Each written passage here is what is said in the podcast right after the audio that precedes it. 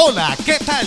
Un saludo muy especial a todos ustedes de la institución educativa Manzanares, Llanadas y Gregorio Gutiérrez González. Queremos acompañar a niños, niñas, adolescentes y familia quienes hacen parte de nuestra comunidad escolar durante esta etapa de estudio en casa. Bienvenidos a Orientación Escolar en Casa. Orientación Escolar en Casa.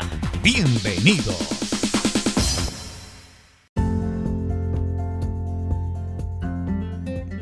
El día de hoy compartiremos con ustedes una cápsula informativa de gran utilidad. Motivación escolar. Además, con la participación de la docente orientadora Gloria Duque, que se nos ha unido desde la institución educativa Montebonito en Marulanda.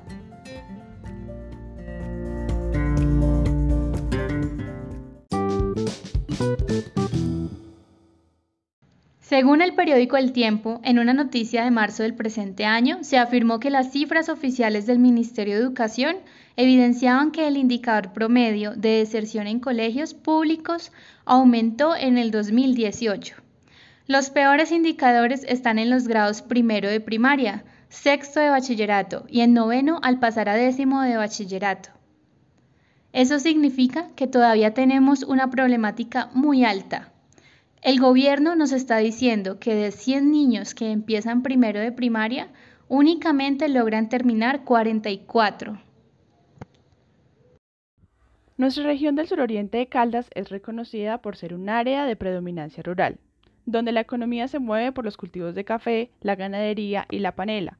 Por lo tanto, su población en la mayoría es campesina dedicada a estas importantes labores, pero desafortunadamente las posibilidades educativas han sido limitadas para las personas del campo por diferentes aspectos, situación que influye en la desmotivación y el desinterés por el estudio de nuestros niños, jóvenes y familias.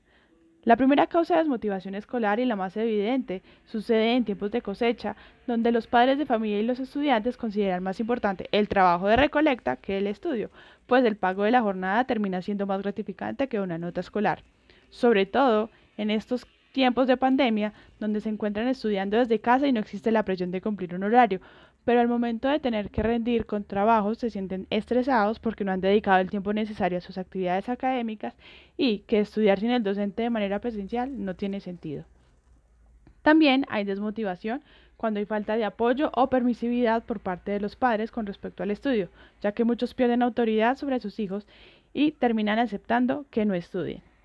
Durante esta contingencia, es muy probable que se desmotiven al no tener las herramientas tecnológicas suficientes para poder cumplir con sus deberes escolares, pues esto complica el desarrollo de sus tareas, disminuye el gusto por el aprendizaje y aumenta la frustración.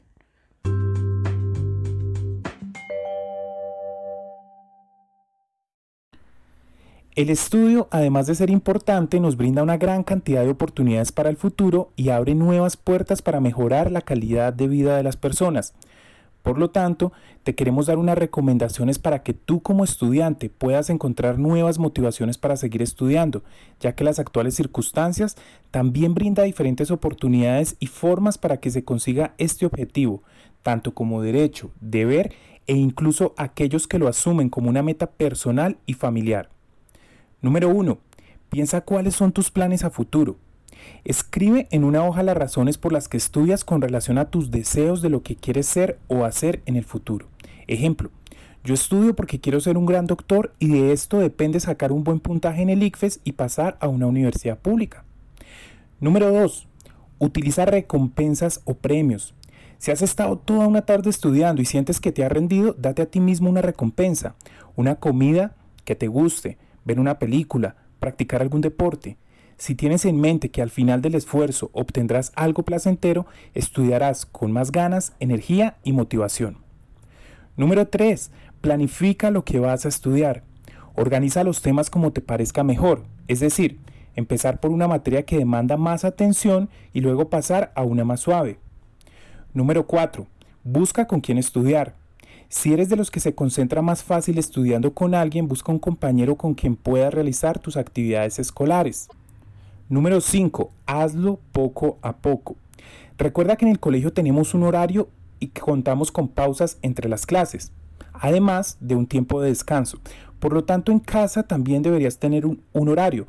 No trates de hacer todos los talleres en un día, pues eso te puede fatigar y coger pereza al estudio.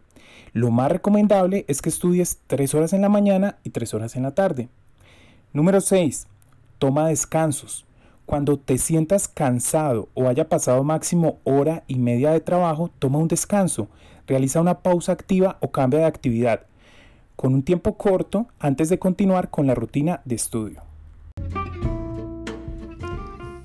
Y en el recomendado del día, recuerda que esta nueva forma de estudiar desde casa ha cambiado muchos hábitos de nuestras vidas y nos hemos tenido que adaptar a esta modalidad mientras todo vuelve a la normalidad.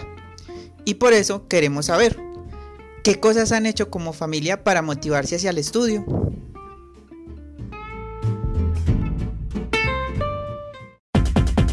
Así llegamos a la parte final de Orientación Escolar en Casa. Orientación Escolar en Casa. Ha sido un gusto estar con ustedes. Hasta pronto.